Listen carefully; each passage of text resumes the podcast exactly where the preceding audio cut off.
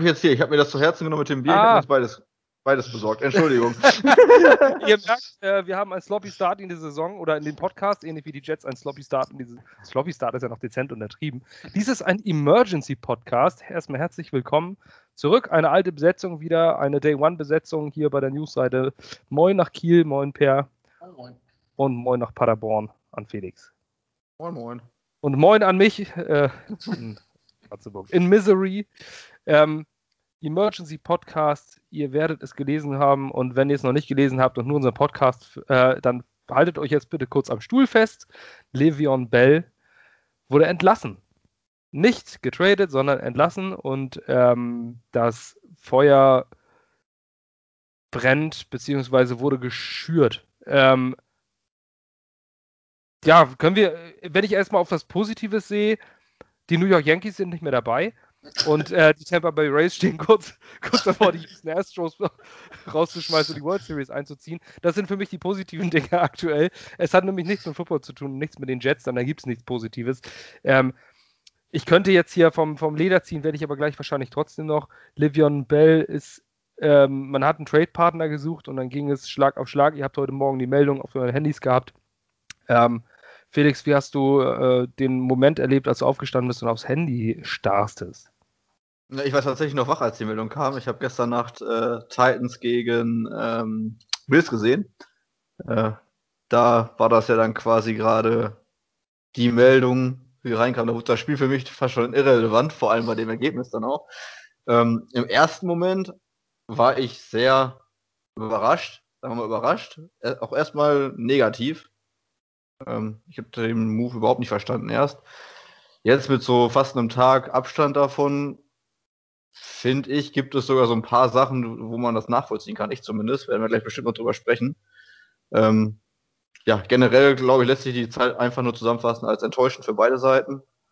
Und ähm, ja, wir werden ja dann gleich wahrscheinlich noch näher drauf eingehen, äh, wer das von uns wie sieht, warum das vielleicht sinnvoll ist, warum das schwachsinnig ist und äh, ja, was das überhaupt jetzt zukünftig bedeutet.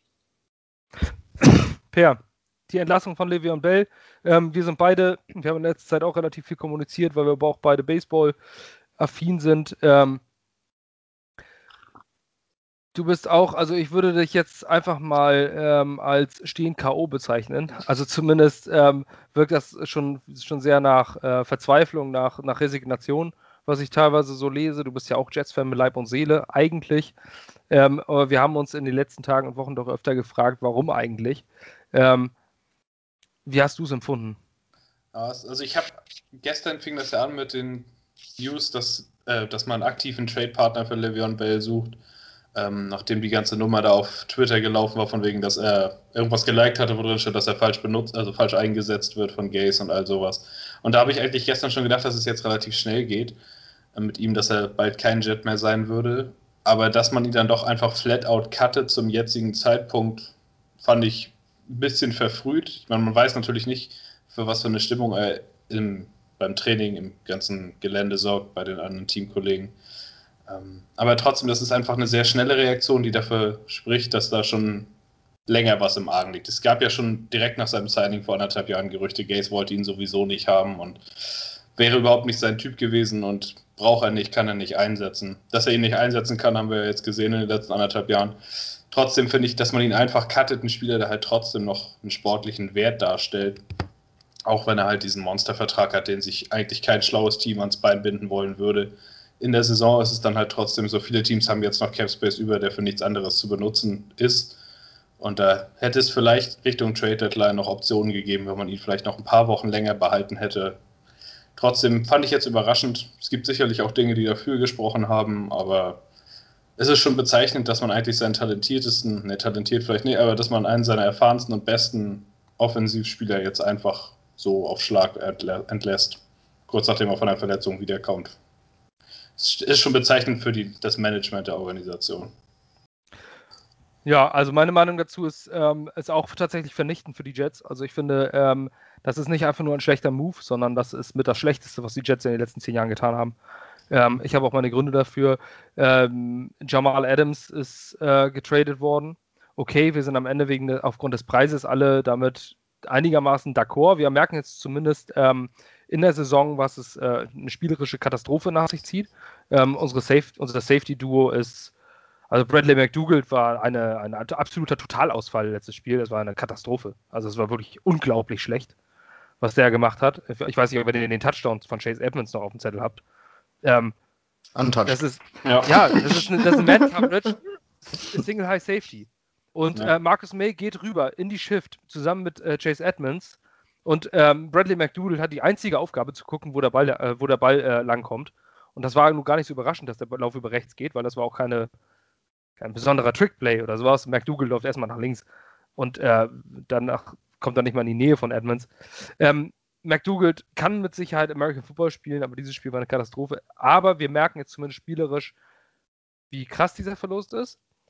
Aber worauf ich eigentlich hinaus wollte, bei Jamal Adams hat man so lange gezögert mit dem Trade und es war klar, der hat diesen Trade Request ähm, gefordert und hat gesagt, ich möchte raus.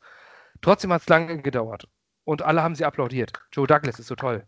Joe Douglas äh, wartet ja, wartet ja.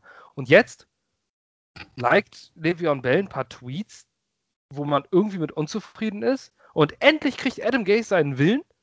Man, man sagt, wir suchen einen Trade-Partner, ach, findet sich keiner, schmeißen wir raus. Ey, das, das ist so unglaublich. Also ich meine, das ging ja innerhalb von, von nicht mal 24 Stunden. Am Abend, am Tag kam die Nachricht, dass man einen Trade-Partner sucht.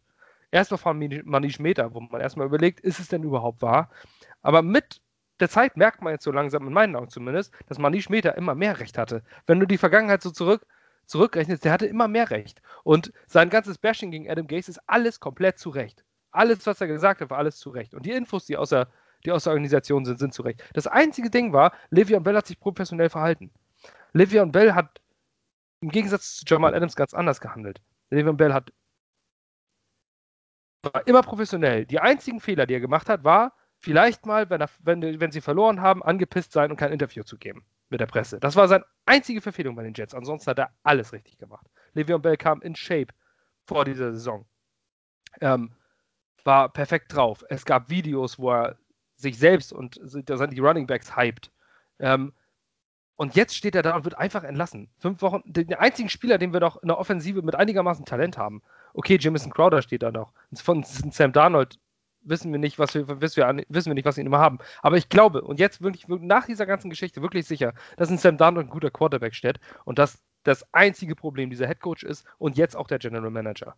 Ähm, in meinen Augen hat der General Manager mit diesem Move zusätzlich versagt. Man muss sagen, das Team ist schlechter geworden von letztem Jahr. Ich weiß nicht, warum man Joe Douglas nach wie vor verteidigt. Ähm, dieser Move ist ab, absolut eine Gefälligkeit an Adam Gase.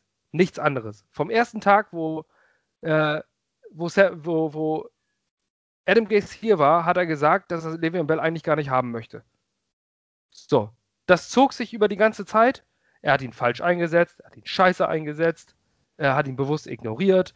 Ähm, und jetzt kommt, ich muss mich echt zusammenreißen, dass es eine jugendfreie Sendung bleibt. Jetzt kommt Adam Gase und sagt und beschwert sich öffentlich darüber, dass Le'Veon Bell ähm, mit den Tweets und hat gesagt, das findet er scheiße, der hätte direkt zu mir kommen müssen. Was macht Adam Gase denn bereits in seiner gesamten Coaching-Karriere? Leute unter den Bus werfen. Nicht direkt, nicht direkt mit den Leuten reden. Nein, er schmeißt sie vom Bus. Der Blame-Bus. Rollt jede Woche. Jedes, jedes, nach dem, jedes Mal äh, nach dem Spiel rollt der Blame-Bus und Adam Gase haut alle unter den Bus. Sagt, welche Spieler er scheiße findet. Der Sam hat das scheiße gemacht. Der hat das Kacke gemacht. Die Spieler sind schuld. Wenn alle das umsetzen.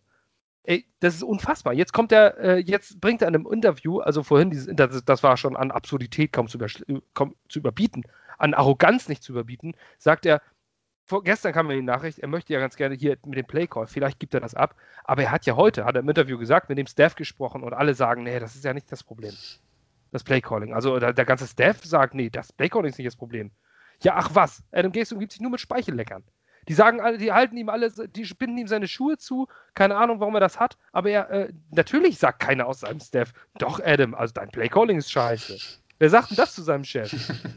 Was für ein Affenkram. Und jetzt, äh, und jetzt macht er das Playcalling weiter. Alleine schon.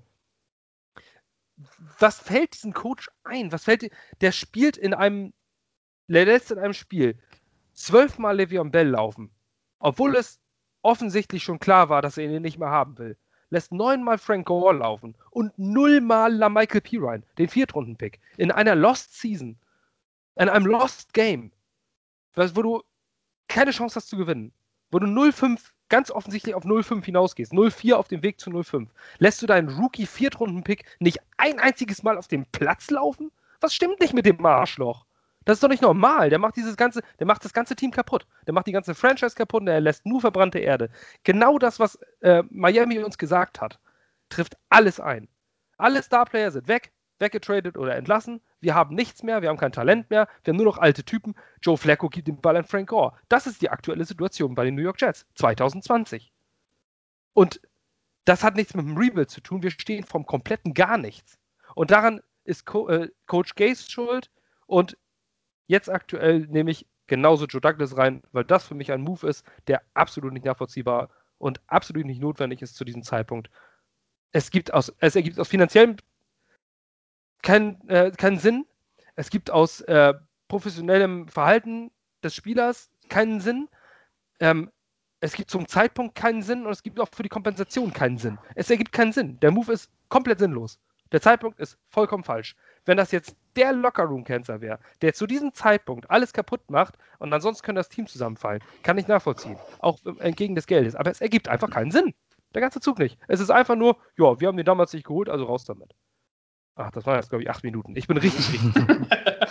also, ich sehe das ein bisschen gelassener generell. Ähm, ich tue mich auch schwer, Leute zu beschimpfen, die ich nicht kenne. äh, ja, sorry. Mal, das äh, ist, äh, ist da so ein bisschen, keine Ahnung. Äh, ich versuche das immer so ein bisschen aus verschiedenen Perspektiven zu sehen. Ähm, man muss dazu sagen, man weiß trotzdem nicht, wie es jetzt so wirklich stimmungsmäßig zwischendrin aussieht. Bell hat sich von, was von außen betrachtet, gebe ich dir recht, da hat er sich echt äh, vorbildhaft sonst verhalten. Jetzt ist der letzte Tweet, der hätte vielleicht eh nicht sein müssen, sich da öffentlich beschweren. Das kann man so und so sehen, finde ich. Ähm, aber er hat halt einfach nicht funktioniert und war maßlos überbezahlt für das, was äh, auf dem Feld zu sehen war. Ich meine, ich kann auch nicht verstehen, warum Adam Gaze noch Trainer ist das, oder Head Coach. Äh, das sehe ich genauso, aber der Move an sich bin ich ähnlich wie bei Per. Ich hätte vielleicht noch zwei, drei Wochen, beziehungsweise zwei Wochen gewartet, bis halt die Trade Deadline da ist. Vielleicht hätte man noch was bekommen, weil sonst hast du halt jetzt nur noch die Garantien für dieses und nächstes Jahr, meine ich, die wir zahlen müssen. Danach ist er dann weg und ich meine, gelesen zu haben, dass im Fall von einer Verletzung er acht weitere Millionen garantiert bekommen hätte. Ja. So, wenn er sich jetzt natürlich in der Zwischenzeit verletzt, aus irgendeinem Grund, dann hast du die acht Millionen auch wieder in den Büchern stehen. Ähm, und 6 Millionen sind, meine ich, irgendwie variabel. Heißt, wenn ein anderes Team ihn noch unter Vertrag nimmt, sparen wir nochmal 6 Millionen im nächsten Jahr. Also von finanzieller Sicht her ist es, was das angeht, zumindest irgendwo ähm, nachzuvollziehen. Und wie du auch schon sagst, was die, die Saison ist eh verloren. Vielleicht hat man dann jetzt mal die Gelegenheit, P. Ryan ein paar mehr Carries zu geben. Anders würde jeder sagen, ja, der muss, muss Gaze ja trotzdem, wenn er seinen Job behalten will, irgendwo mal wieder konkurrenzfähig werden. Und da wird sich auch jeder fragen, wenn Bell noch im Kader steht, wieso läuft der P-Ryan jetzt? Ähm, und so hat man vielleicht die Chance, den mal ein bisschen zu evaluieren und zu gucken, ob man vielleicht im nächsten, im nächsten Draft dann nochmal einen Running Back nehmen müsste. Und es hat sich anscheinend einfach keiner gefunden, der ihn wirklich haben wollte. Unter anderem wegen dieser Verletzungsklausel, habe ich gelesen. Weil es war ja schon vor zwei Jahren so, dass ihn keiner haben wollte für den Preis, den er haben wollte, wollte außer die Jets. Wir haben halt das Geld dann uns auf den Tisch gelegt. Kein anderer äh, Gegen wollte, sich selbst geboten. Ja, ist ja wirklich so. Kein anderer ja. wollte annähernd so viel Geld ausgeben und dann ist es halt schon schwierig. Klar, jetzt wenn in den nächsten zwei Wochen sich noch ein Hand bei den Browns verletzt, vielleicht hätten wir da einen Trade-Partner gefunden. Chubb ist da ja schon auf IR, e aber sonst wäre es wahrscheinlich schwierig geworden. Ich habe gestern auch mal so ein bisschen durch die Liga überlegt, die ganzen Backfields, wo das überhaupt Sinn machen würde, in Levy und Bell hinzuzufügen es muss ja auch ein Team sein, das irgendwie noch in Contention dieses Jahr ist, das zumindest um die Playoffs mitgeht, sonst würdest du nie im Leben für einen Running Back traden.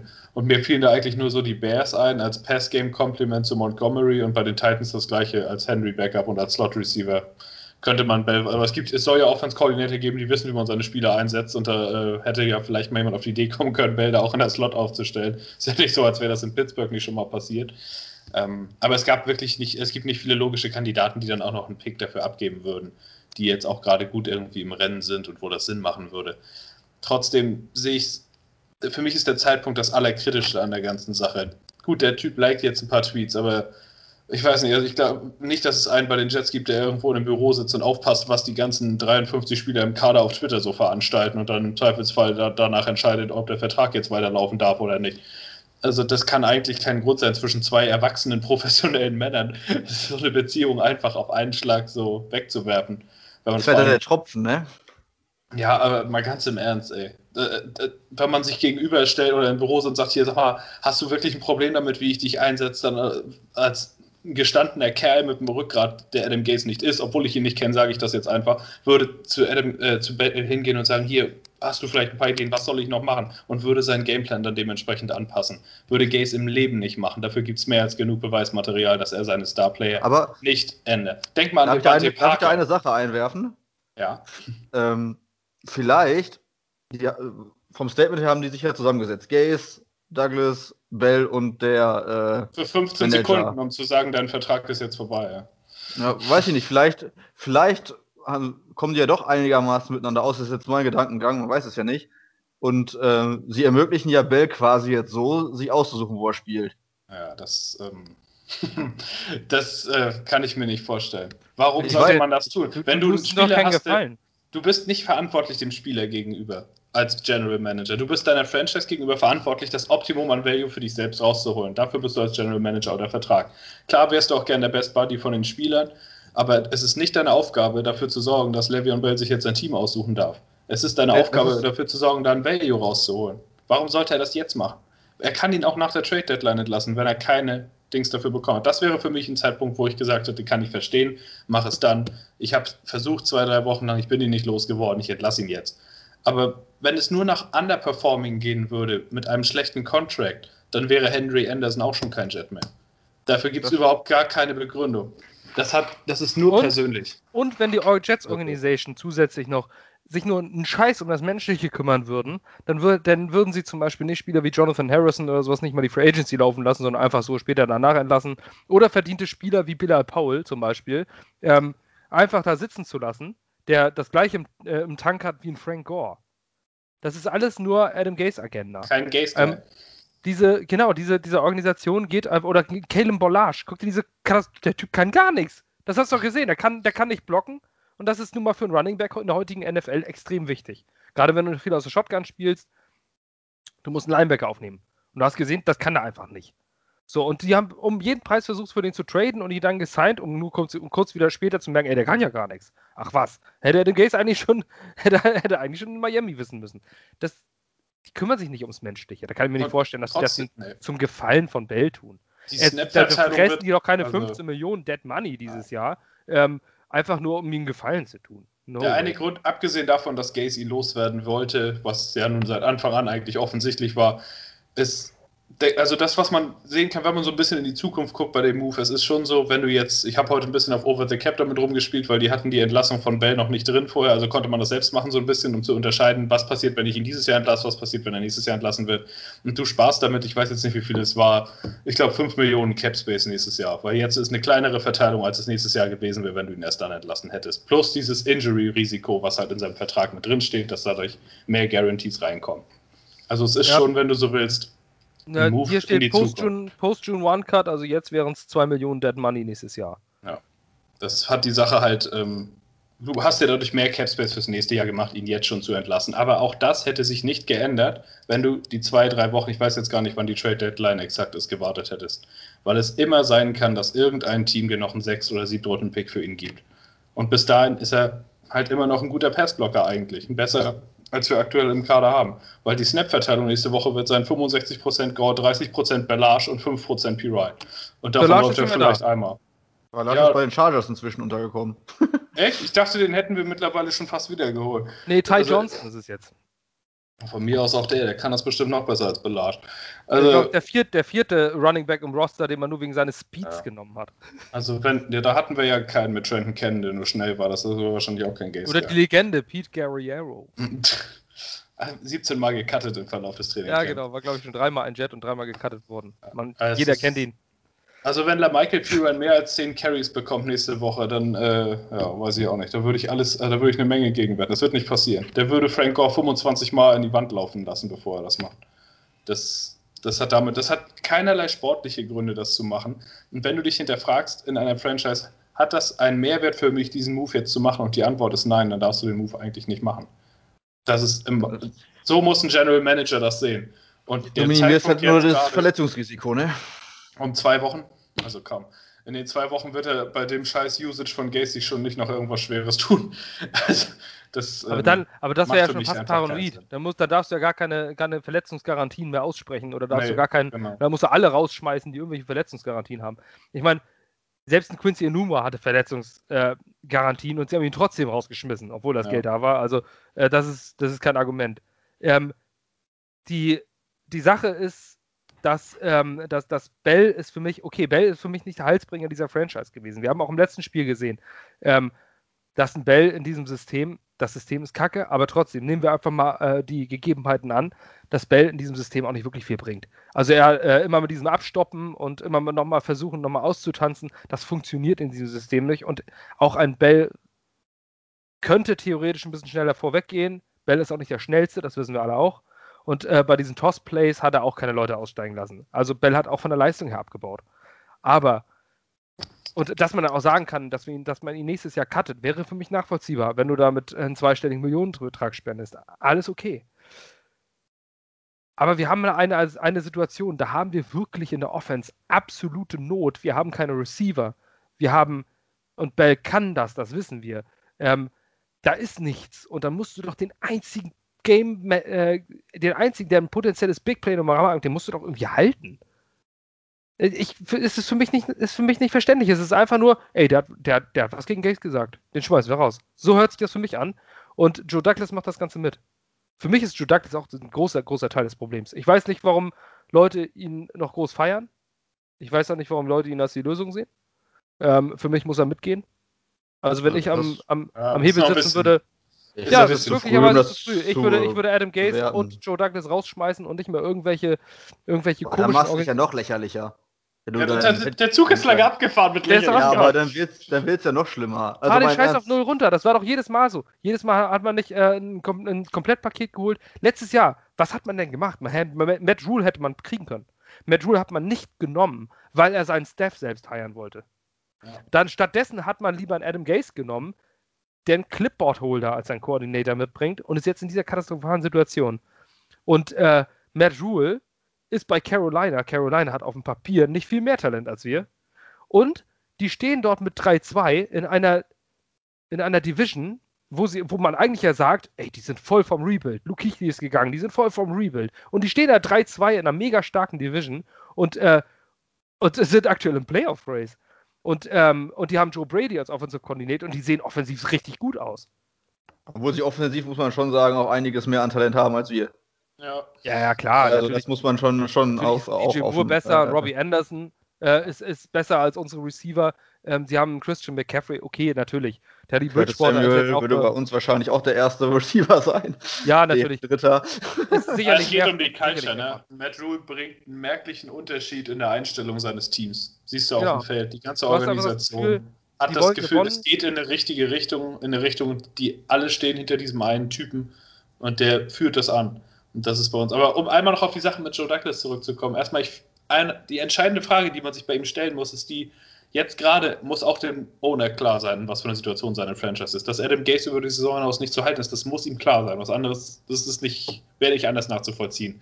Die Frage, die er sich stellen muss, ist, wenn ich jetzt meinen GM Joe Douglas frage, hast du eine Liste mit Headcoaching-Kandidaten oder hast du da gerade ein Pamphlet verfa verfasst, warum Adam Gase auch 2021 noch unser Headcoach sein sollte? Wenn die Antwort von Douglas ist, ich stehe für Gase, dann muss er auch gehen. Das ist für mich klar. Aber wenn nicht, dann würde ich es ihm erlauben, einen Headcoach auszuwählen, allein schon deswegen, weil es unpraktikabel ist, beide gleichzeitig zu entlassen. Wenn du das nämlich machst, dann hast du keinen GM, der den Coach aussucht. Und dann hast du genau das gleiche wieder, was wir seit 20 Jahren haben, nämlich zwei unterschiedlich voneinander ausgesuchte Leute, die aneinander vorbeiarbeiten. Du hast einen Headcoach, der entweder vorher da war, wie es mit Rex Ryan und Itzig damals war, oder du hast Bowles und McKagan, die nicht gleichzeitig unter Vertrag genommen wurden, wo auch immer irgendwie hieß, äh, vielleicht klappt das nicht so richtig. Das ist halt, ich würde es ihm dann erlauben, eins unter Vertrag zu nehmen, weil du seine Draft-Class halt auch noch überhaupt gar nicht einschätzen kannst. Du kannst sagen, Mackay Beckton ist talentiert, der hat einen guten Start in die Saison hingelegt, aber das ist der First-Round-Pick, von dem erwarte ich das, ganz einfach. Und jeder andere, der in dieser Draft-Class war, hat noch nichts zeigen können bis jetzt. Also aus Verletzungsgründen, was auch immer, wird von Gaze nicht eingesetzt. Es ist noch zu früh, um das zu evaluieren. Und das ist im Endeffekt das, das Handwerkszeug des General Managers. Er muss draften können. Und um seine Draft-Class zu bewerten, ist es noch ein Ticken zu früh. Seine Free Agent-Class ist durchwachsen. Ob er es überhaupt richtig versucht hat, sei mal dahingestellt mit den ganzen Einjahresverträgen. Aber ich würde ihn jetzt nicht entlassen. Es sei denn, er stellt sich wirklich hin und sagt, Gaze ist mein Mann auch für nächstes Jahr, dann muss er auch gehen. Aber dafür, ist, dafür wäre es für mich jetzt noch ein Tick zu früh. Der hat, er ist jetzt gerade ein Jahr da. Also ich würde ihm zumindest ein Head-Coaching-Hire würde ich ihm erlauben. Wenn das, also gut, wenn er sich jetzt hinstellt und sagt, also meine ersten beiden Interviewkandidaten sind Jeff Fischer und Marvin Lewis, dann ist auch vorbei. Aber Danny ich würde es. Oh, klasse, Bill O'Brien. Also, also ich, ich sage ich sag einfach die Argumente äh, dafür, weil ähm, man muss jetzt in, diese Saison, jetzt in der aktuellen Situation, gibt es nur noch zwei Dinge, die man tun kann. Das ist zum einen sein, sein ähm, Quarterback zu evaluieren. Was hat man überhaupt an Sam Darnold? Was man bisher immer noch nicht weiß. Und äh, Sam Darnold hat bisher einfach nicht die Leistung gebracht, um zu sagen, ich bin Starter in der NFL. Das mag am System liegen, siehe Ryan Tannehill, Gaze Freedom Watch. Aber ähm, man hat es nicht gesehen, also das ist die eine Möglichkeit. Zum Zweiten könnte man gucken, Mensch, der Le'Veon Bell, der war ja eigentlich quasi äh, auf Hall of Fame äh, Weg in Pittsburgh. Ähm, was kann man denn mit dem machen? Und das kannst du nur machen, wenn du ein anderes System installierst und äh, versuchst, dieses System zu ändern. Natürlich, uns ist, mir ist auch klar, dass jetzt, wenn du einen Coach rausschmeißt und ein System änderst, du nicht plötzlich äh, mit 7-9 durch die Saison gehst oder sowas. Und du vielleicht auch nur zwei Spiele gewinnst. Aber dann weißt du plötzlich, was können die eigentlich? Und kannst du einen Bell, der schon unter Vertrag ist, noch zwei Jahre länger halten, weil der halt unter Vertrag ist. Dann merkst du plötzlich, ey, das ist ja doch ein Playmaker. Und der Donald, der ist ja Gott, doch, der ist doch, doch ganz gut. All diese Sachen sind jetzt unmöglich, wenn du diesen Coach durch die Saison schleppst. Die Falcons machen es richtig. Sie schmeißen Dan Quinn raus, weil er es nicht auf die Kette kriegt, sein Team richtig zu führen. Nachdem Kyle Shanahan in Atlanta weggegangen ist, sind die Falcons gar nichts mehr. Äh, Kyle Shanahan war der Erfolg der Falcons und nicht Dan Quinn. Das sehen wir jetzt, also haben sie reagiert und ihn rausgeschmissen. Ähnlich ist es, ähm, na. Houston. Houston, genau. Bill O'Brien, alles klar, das war aber, das war äh, Lachen in die Kreissäge, aber trotzdem, trotzdem aber, sie, aber sie haben trotzdem reagiert. Auch wenn viel zu spät, aber sie haben jetzt reagiert und die Jets schleppen dieses, das, und äh, es wird jede Woche schlimmer, das merken wir doch. Das merken wir jetzt jede Woche. Es ist nicht, man denkt immer, der Tiefpunkt ist erreicht, wir sind unten im Tal und es geht immer noch weiter bergab. Wir, letzte Woche waren wir alle völlig K.O. Alle haben gedacht, das geht doch gar nicht schlimmer. Und es gibt immer noch diesen einen Step, der noch schlimmer wird. Ihr glaubt, das ist der Tiefpunkt, Jets-Fans? Nein, es wird noch einer kommen. Bereitet euch darauf vor, es wird noch einer kommen. Der nächste, die nächste Meldung, und das, das sage ich euch, gebe ich euch Brief und Siege, die nächste Meldung wird Jameson Crowder wird weggetradet. Dann, dann steht er plötzlich und sagt, aber jetzt nicht irgendwie, wo du sagst, ähm, First Round oder Second Round Pick oder Late First, ey geil, noch ein. Nee, das wird ein Viertrunden Pick oder sowas. Irgend so ein sinnloser Scheiß-Move. Einfach nur, weil man sagt, der ist gut, den brauchen wir nicht. Wir brauchen keine guten Leute in New York. Weil, was sollen wir gute Leute haben? Ne? gute Leute. Also ich wäre für, also wenn wir jetzt darüber sprechen, ich wäre für einen Crowder-Trade, aber tatsächlich offen. Ja. Auch für einen Brian Pool-Trade. Halt der Maul da drüben. Mit, äh, da können wir gleich trotzdem. Natürlich ja. können wir das auch neutral betrachten und äh, gibt es mit Sicherheit Argumente für. Äh, schlagen wir gleich noch drüber. Ähm, mhm. Schlagen wir gleich noch drüber. Aber äh, war ein Gag jetzt. aber, ein, ähm, aber für mich ist das mit Joe Douglas äh, die Geschichte wenn ich mir Joe Douglas angucke und ich bewerte die Arbeit von General Managern ähm, an dem, was sie mit dem Roster machen, denn das ist ihre Aufgabe. Und unser Roster ist massiv schlechter geworden. Ihr hört nur auf den Coach, der offensichtlich keine Ahnung hat und dieselben Fehler seit Jahren macht und nur verbrannte Erde hinterlässt. Ähm, unsere Offensive Line ist, ja, okay, Fant war vielleicht ein gutes Signing, äh, Beckton war ein First-Round-Pick, das ist keine, guck dir Dallas an, ähm, mit so einer Offensive Line wie die, die, letzten Jahre ist es klar, dass du damit gut bist, wenn du nur First-Round-Picks hast. Ähm, da hat sogar, sogar ein Frank Pollack, der bei uns ja irgendwie das alles nicht richtig geschissen bekommt, eine Top-O-Line hinge hingesetzt, einfach weil er das Talent hatte. Ähm, die O-Line ist äh, jetzt Durchschnitt, aber hat sich verbessert im Gegensatz zum letzten Jahr. Aber das ist, auch, das ist aber auch kein Wunder. Wenn du das Schlechteste bist, dann ist es auch kein Wunder, wenn du besser wirst. Das denkt also man, aber das klappt bei uns als gesamtes Team ja auch nicht. Nee, also es ist ja immer noch, die O-Line ist, ja, aber trotzdem, die sind fast nur noch Pressures und alles, also die Gesamtwerte sind noch nicht gut, aber sich leicht verbessert haben. Das ist aber der einzige Bereich, wo wir leicht verbessert waren. Unsere Defense ist horrende schlechter geworden. Ist gruselig. Es gehört zu den schlechtesten der NFL. Guckt euch an, wie diese äh, äh, die, die Defense dieses Jahr arbeitet.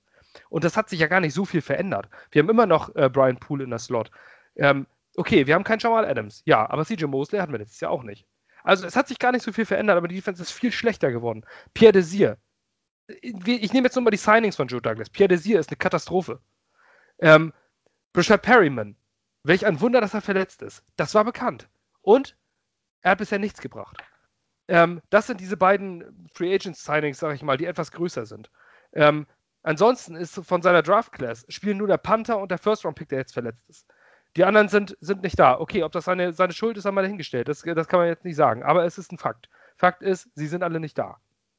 Ähm, der, der High-Priced Center mit dem äh, Long-Term-Contract, Conor McGovern, ist bisher im Passblock eine, absolute Nulpe. Ähm, der bringt bisher nichts. Und das muss man auch einmal ehrlich, äh, das muss ehrlich so sehen, ob der jetzt nun vor was konnte oder nicht, er bringt jetzt halt nichts. Ansonsten haben wir One-Year-Contracts. Ähm, viele haben sich gesagt, wie kann der denn nur Jordan Jenkins? Wie hat er denn das geschafft, den für 4 Millionen? Für den war kein Markt da. Da haben die Jets nur gegen sich selbst geb äh, gebo äh, geboten. Und Jordan Jenkins ist was? Das, was er schon immer war, unter ferner Liefen. Ist okay. Aber auch nur, weil wir sonst keine Pass-Rusher haben, sonst würde er gar nicht auf dem Feld stehen. Ähm, dann haben wir. Äh, das, das, das war's. Wir haben uns nicht verbessert, wir haben uns verschlechtert. Das Team ist schlechter geworden. Aber das jetzt, musst du doch eigentlich dem Defensive Coordinator dann vorwerfen.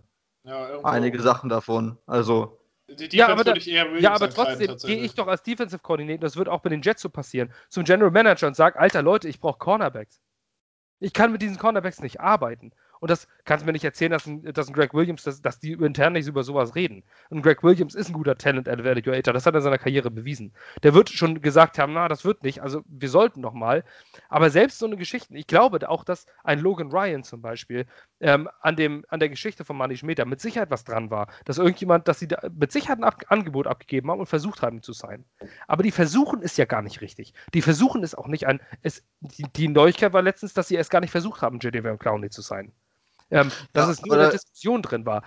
Du versuchst dich nicht zu verbessern. Du hast eine scheiß Defense, die nichts kann. Wir haben die elementaren Sachen des Footballs, des NFL-Footballs, sind Pass Rush und Passverteidigung in der Passing League. Und wir haben beides gar nicht. Das kann doch nicht sein. Wir sind schlechter geworden zum letzten Jahr. In der Offense sind wir viel schlechter geworden zum letzten Jahr. Und jetzt traden wir auch noch den, oder schmeißen wir den einzigen Typ raus, der noch irgendwie sportlich was drauf hat in der Offense. Ich verstehe es nicht. Und deswegen verstehe ich nicht, warum man Joe Douglas nach wie vor praised. Wir haben nach der Saison 35 Spieler unter Vertrag, haben 80 Millionen. Und was wollen wir mit dem Scheißgeld? Wer will denn zu uns kommen? Wer signed denn bei den Jets unter diesen Voraussetzungen? Ich würde das nicht machen. Ich würde für die Hälfte des Geldes irgendwo in Tennessee spielen oder in Cincinnati, wo du Ruhe hast und wo deine Organisation vernünftig läuft. Die Jets brauchen das Cap Space nicht, weil keine Sau zu uns kommen wird. Wir müssen unser ganzes Team nur noch mit Draft Picks voll machen und diese, diese Rookies, da, hast, da draften wir wieder irgendwelche Jakai Polites oder äh, Erster oder, Sack in seiner Karriere. Da weiß der Geier was und, äh, und alle feiern irgendwelche Draftpicks ab, weil sie in dem College ganz gut waren. Wo soll man das denn wissen? Die, die versagen bei uns alle. Da Ach. muss man halt abwarten. Aber es gibt ja eigentlich in der NFL nur das eine oder das andere. Entweder du spielst ganz oben mit oder du spielst ganz unten mit. So ein Mittelmaß hat man ja auch nichts von. Was hätte es uns jetzt gebracht, wenn wir diese Saison auf Mittelmaß sind, dafür uns die Hände für die Zukunft binden? Also ich finde, man muss diese Handlung schon ein bisschen langfristiger sehen als von der letzten Saison auf diese Saison. Dass wir diese Saison schlechter werden, war alleine aufgrund dessen klar, dass Adams nicht mehr da ist. Also für mich war das dann der Spielplan. Für mich kommt das jetzt ehrlich gesagt nicht besonders überraschend, dass wir jetzt schlechter darstellen als letztes Jahr. Also nein, klar, nein, wie, katastroph wir, wir, schlechter da. Wie katastrophal es ist, das ist schon auch überraschend, das gebe ich zu. Aber ich finde, vieles davon wirkt auch Einstellungssache, auch in der Defense. Also äh, da ärgert sich keiner richtig, hat man häufig das Gefühl. Da werden Big Plays zugelassen. Und letztendlich hat der General Manager auch nur insofern Einfluss darauf, dass halt Leute sein. Dass einer wie Conor McGovern so unterirdisch schlecht spielt, hätte ja vorher auch keiner mitgerechnet. Aber der ist angeschlagen, ne? das muss man auch ja. ehrlich dazu sagen. Den haben sie im Spiel also, gegen die Colts vollkommen verbrannt. Der hat die ganze Woche nicht trainiert und es hieß, der kommt vielleicht als Emergency. Und dann haben die den als Starter da reingenötigt und der hat ein Pass-Block-Rating von 8 oder sowas gehabt von 100. Also, den würde ich, ich würde bei McGovern sagen, der hat nämlich vorher echt was gezeigt. Also, das kann nicht angehen, dass der hier kommt und alles verlernt hat. Also, das, ich ich gehe jetzt mal davon aus, da das eine Schulterverletzung war, dass das beim Blocken jetzt mal nicht so unwichtig ist, hoffe ich einfach mal, dass bei dem noch mal ein bisschen was wieder zurückkommt. Also, nur um das mal eingeworfen zu haben, ja, was den angeht. Sonst, sonst, muss man halt mal erst abwarten, was so nächstes, übernächstes Jahr passiert mit den Picks und so weiter. Also, ich finde, das ist jetzt zu früh, um da jetzt Joe Douglas vom Bus zu werfen. Weil letztendlich hat er einmal gedraftet jetzt, hatte eine Free Agency, die er gemacht hat und musste quasi die Verträge aufräumen, die McKagan zurückgelassen hat das Ja. sollte, ist auch, äh, Die ist nicht wenig, Ja, was man ihm da. Aber das war äh, vorher auch. Vorher mussten die äh, das Chaos aufgeräumt werden, was John Itzig hinterlassen hat. So, und äh, ich sag dir, in drei Jahren werden wir das Chaos aufräumen, was Joe Douglas hinterlassen hat. warten wir mal ab. Das mag sein, das mag sein. Aber ich finde, die Defense würde ich, weil wir, wir denken, was wir vor dem Saisonstart gesagt haben. Ich hätte im Leben nicht gedacht, dass Desir so spielt. Never ever. Der war ein solider Corner, wo er bis jetzt in der NFL unterwegs war. Das ist schon, dass der dermaßen Kacke spielt. Das hätte ich nicht vorhergesehen. Zumal ich eigentlich auch dachte, dass er gut in die Cover 3 oder Cover 2, was Williams gerne macht, reinpassen würde als so ein Cover Corner. Aber der spielt ja die letzte Rotze. Das irgendwo finde ich, bei Greg Williams war es schon immer so, der kommt irgendwo hin und es ist erstmal ganz gut, was er macht. Und im zweiten Jahr geht es dann langsam den Bach runter. Das war bei fast allen seiner Defenses so, wenn man mal so ein bisschen ehrlich ist. Denk mal an die Rams, wo der Defense Coordinator war. Das Ja, konnte man sich teilweise nicht mehr mit angucken. Und bei den Saints äh, wissen wir alle, warum er da ganz gut gewesen ist. Ne? Also das haben wir ja gegen die Broncos dann so in Ansätzen wieder gesehen. Von daher, also was Greg Williams angeht, finde ich, dass dieses Jahr er so ein bisschen eher dafür verantwortlich ist. Weil, wie du sagst, die Teile sind die gleichen wie letztes Jahr. Mit ein paar Verbesserungen. Vor der Saison hätte ich gedacht, dass wir sechs, sieben Corner zur Verfügung haben, die spielen können. Stellt sich raus, Bless Austin zeigt Ansätze und der Rest versteckt sie. Also jetzt spielt er Lamar Jackson. Also das hätte ich auch nicht gedacht vor einem Monat, dass das so früh so weit kommt. Ich meine, was ist denn mit den anderen aus allen passiert? Das muss ja irgendwo auch herkommen. Und ähm, ja, die Defense wirkt komplett Run-Defense gut. Das kann Williams, okay. Aber weißt du, wenn du halt immer die Pässe zulässt, bringt dir das Ja, auch nichts. Aber es gab doch, es waren Trey Waynes auf dem Markt, es waren Logan Ryan auf dem Markt, es waren all diese Möglichkeiten, die nicht mal richtig Ja. angefasst wurden und wo man es nicht wirklich, äh, wo man es einfach die Notwendigkeit nicht gesehen hat. Und das ist für mich die Aufgabe des General Managers. Wenn der diese Notwendigkeit nicht sieht und dann hast du dieses Ergebnis, es ist noch eine Ergebnisgeschichte. Wenn ich aber auf meinem Job keine Ergebnisse liefere, dann fliege ich irgendwann raus. Und äh, Joe Douglas hat Irgendwann, ja. bisher, ja, aber Joe Douglas hat in anderthalb Jahren keine Ergebnisse geliefert. Und er hatte komplette Free Agency und kompletten Draft und wir sind jetzt das schlechteste Team in der NFL. Das ist Fakt. Und er muss auch irgendwann, irgendwann muss er doch mal sehen. Die, für mich gehört das aber auch, gehört aber auch ein bisschen dazu, ähm, nicht komplett sein Gesicht in der Öffentlichkeit zu verlieren. Die Jets sind ein absolutes Dumpsterfire. Die Jets sind eine Lachnummer in der gesamten Sportwelt. Das ist ja nicht mal. Guckt euch das an. Ihr müsst nur ein Baseballspiel gucken. Ja, auf ESPN. Tampa Bay gegen Houston. So, da, das gucke ich jetzt in der Nacht und das läuft auf, E- ich weiß ESPN, auf jeden Fall auf irgendeinem großen amerikanischen Sender läuft es gerade. Ähm, ist das Championship Game vor der World Series. Also sprich wie das NFC oder AFC Championship Game. Das ist aktuell, findet aktuell im Baseball statt. Die reden über Baseball, über ein wichtiges Spiel, über das dritte Spiel in der Serie und plötzlich schweifen die Moderatoren ab und erzählen, wie schlecht die New York Jets sind. und dass sie gerade Le'Veon Bell äh, erlassen haben und lachen über die New York Jets. Ja. Ich würde diesen Ausschnitt ganz gerne mal äh, raus, aber das ist, das ist aktuell die Situation. Und das haben alle zu verantworten. Der Fisch stinkt immer vom Kopf. Und wenn ich als Joe Douglas diese einzige, die einzige Möglichkeit, wie diese Franchise ihre Fans noch gewinn, zurückgewinnen kann, sag ich mal so, oder Leute, die es mit dieser Franchise halten, gewinnen kann, ist jetzt diesen Trainer zu entlassen und den gesamten Coaching-Staff zu- rauszuschmeißen. Aber da habe ich eine Frage. Vielleicht Ist das nicht so, dass Head Coach und GM bei uns gleichberechtigt ist? Ja. Müsste das nicht von den Das kann er gar nicht machen. Das kann er, da gehe ich auch, wenn John heute was anderes da geschrieben hatte mit dem Beispiel, da gehe ich nicht ehrlich. mit los. Das Aber ist nie ehrlich, so gewesen wenn bei der uns. General Manager jetzt zum Owner geht und sagt, ohne Adam Gase wären wir besser dran, dann würde Johnson den Trigger ziehen. Weil Adam Gase den Vertrag für noch für weitere viereinhalb Jahre hat. Das glaube ich auch Adam nicht. Gase den Vertrag nur noch für 2021 hat. Oh doch, da gebe ich dir. Ich ich, weiß, du, man weiß zum Beispiel auch gar nicht, darf Chris Johnson eigentlich noch was sagen, weil sein Bruder hat vielleicht auch mitgekriegt, wie unglaublich der das in den Sand gesetzt hat.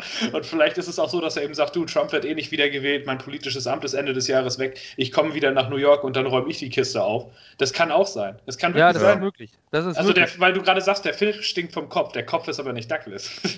Douglas Ja. ist nicht das Problem. Ja, aber ich meine, ich meine damit gesamte Führungsebene. So. Die müssen ja auch merken, dass es aktu- aktuell so wirklich so richtig in die Binsen geht, das Ganze. Und, Eigentlich, ähm, und wenn man, man mag sagen, man soll ja nicht immer auf die Fans hören, das ist ja auch richtig. Und das sehe ich ja auch äh, in anderen Sportarten so. Aber die Fans sind aber auch nicht irrelevant.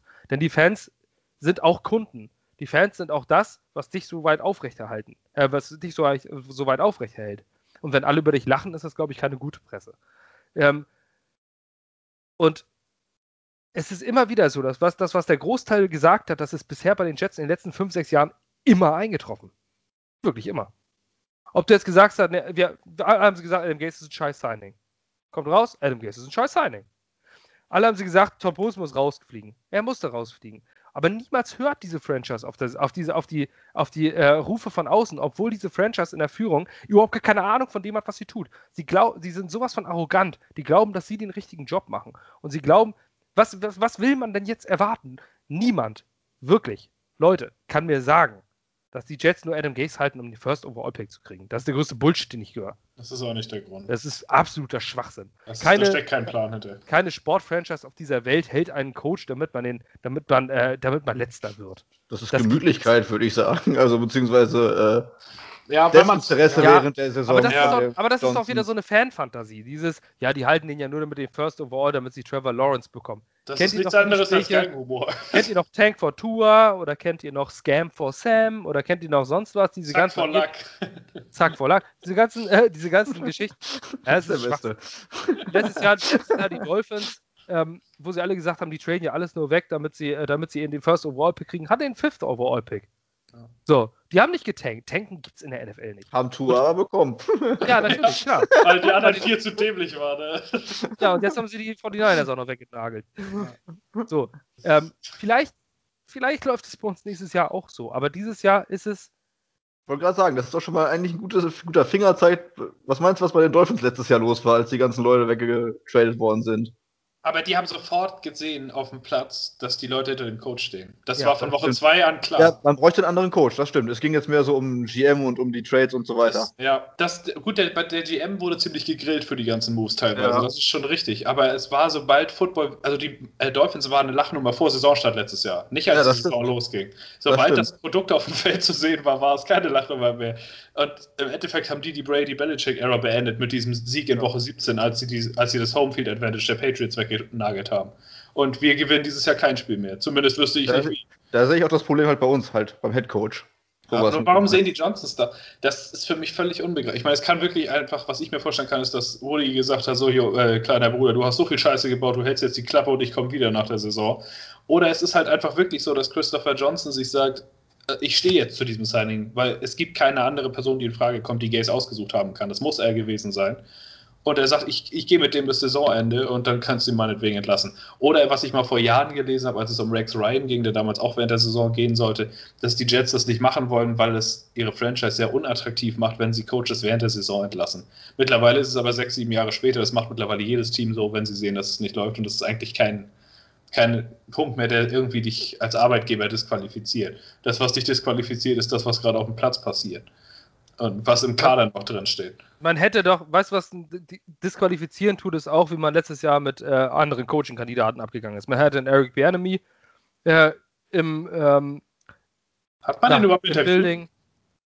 Hat man den überhaupt interviewt? Ich weiß das schon gar nicht mehr. Ja, das gab es. Das ist der, der in die Rooney Rule gefallen ist. Ja, da werden sie doch bestimmt wieder einen ihrer Assistant Titan Coaches für genommen haben, damit die Regel äh, abgegolten ist. Das machen NFL-Teams doch leider immer so. Oder sowas, ja. ähm, auf jeden Fall war Matt Rule in the building und ähm, ich glaube, Cliff Kingsbury war auch da. Na gut, den würde ich aber nicht haben wollen. Ist, Nein, ich auch nicht zwangsläufig, aber zumindest sind das alles so eine Option, wo du das Gefühl hast, die Leute haben Bock für ihn, den Coach zu spielen. Gegen die Cardinals hat man das auch gesehen, dass äh, Cliff Kingsbury auch neben, äh, neben Murray saß und ähm, mit ihm unterhalten und ihm auf die Schulter geklopft hat. Ähm, bei den Jets ist das so, also ich habe das auch das Gefühl, dass ein Adam Gase zum Beispiel mit Sam Darnold umgeht, wie so, wie so, ein, so, wie so ein beschissener, schlechter Vater mit seinem Sohn, der immer Zweien und Dreien mit nach Hause bringt vom Gymnasium, aber der Vater ignoriert seinen Sohn, weil er keine Eins hat. Ja. Also äh, irgendwie so kommt mir das alles vor. Ähm, naja, aber wir wollen, ich weiß gar nicht, wo wir überhaupt noch, wir können gleich noch zum, zum Crowder-Thema übergehen. Wir wollen ja eigentlich theoretisch noch über das Dolphins-Spiel reden, aber eigentlich ist mir das ehrlich gesagt scheißegal. Mir ist auch scheißegal, wie die Jets spielen am, am Sonntag. Wieso war schon Machen wir nicht noch einen extra Preview-Podcast? War ich ja jetzt gar nicht mal so sicher. Eigentlich, eigentlich, Eigentlich, wäre das eigentlich heute. morgen. Ne, morgen Also nicht. Marvin ist jetzt gerade zu Gast aktuell im Dolphins Drive. Äh, schöne Grüße rüber nach Miami oder beziehungsweise in die Provinzen von Deutschland über Miami. sagen, die sitzen noch nicht in. Miami. sagen wir so. Ähm, nein, aber dort werdet ihr äh, Marvin hören, also äh, das verlinken wir auch entsprechend auf unserer Seite. Ähm, ja, aber wir sind noch beim Bell-Trade und äh, äh, Bell- Trade? Bell-Entlassung. Entlassung, ja, Trade. Ähm, ich glaube, darüber ist jetzt auch nahezu alles gesagt worden. Also ich bin extrem sauer, wie die, wie die Franchise mit ihren Fans umgeht. Ich bin extrem sauer, wie die Franchise mit der Öffentlichkeit, in der Öffentlichkeit dasteht. Ähm, mein Herz schlägt momentan auch nicht wirklich für die Jets, muss ich sagen. Natürlich werde ich, äh, sitzt man da in zwei Jahren und sagt sich, ja, das war eine schlimme Zeit. Da sind wir irgendwie durchgekommen. Ähm, irgendwie, ich fühle mich gerade wie aus dem kalten Entzug, irgendwie wie so ein, wie so ein Heroinsüchtiger, der jetzt äh, seit drei Tagen kein Age genommen hat und, ähm, und hofft, dass er, dass er davon wegkommt. Aber ich glaube, am Sonntag werde ich mich schon wieder eine Spritze setzen und das ist das Problem. Ähm, vielleicht gibt es ja irgendjemand da draußen, der mir beim Entzug hilft. Weiß ich, schreibe mir mal ein paar Nachrichten, welche Franchises sonst noch äh, zumindest funktional sind. Oder ihre Fans nicht verarschen, regelmäßig.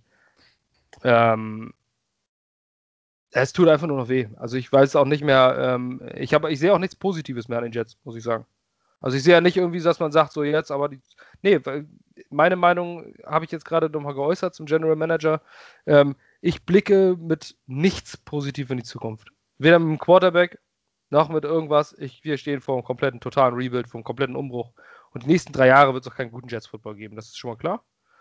Ähm, man sieht ja äh, bei anderen, wo es so einen kompletten Rebuild gibt, wie lange das dauert. Teilweise. Ja, ein Jahr in Miami. Wenn du es ja, machst. Ja, klar, aber, die aber auch Miami wird jetzt, nicht, äh, wird jetzt nicht in die Playoffs marschieren. Bei den Bills drei, zwei Jahre, drei Jahre. Ja, bei den Bills ein Jahr richtig getankt, dann neun, ja. äh, erst 9-7, dann ein Jahr richtig hart getankt und dann wieder Playoffs. Also. Aber dafür brauchst ja. du halt einen Sean McDermott, ne? und dafür nicht... brauchst du was Vernünftiges, genau. Und ähm, und wie will man das, äh, wie will man die Jets denn schmackhaft machen, wenn bei dieser dysfunktionalen Franchise? Das ist ja auch wirklich schwer. Natürlich ist der Ruf des Geldes immer da. Das, äh, das war Mike McKagan, der, der dann einfach äh, einen Blankoscheck rüberreicht hat und sagt, schreib drauf, was du meinst. Und ähm, das, das, aber jetzt aktuell, nee, ich glaube, also Free Agent, als Free Agent würde ich einen ganz, ganz großen Bogen um die New York Jets machen und das nur unterschreiben, wenn es das einzige Angebot ist. Und wenn du Trevor Lawrence bist, bleibst du dann noch ein Jahr in Clemson? Da, äh, ich habe bis tatsächlich bis, ähm, bis gestern gesagt, dass ich das für absoluten Schwachsinn halte. Dass, das ist doch schon äh, passiert. Dass Spieler ähm, äh, bewusst eine Franchise umgehen, weil als Spieler,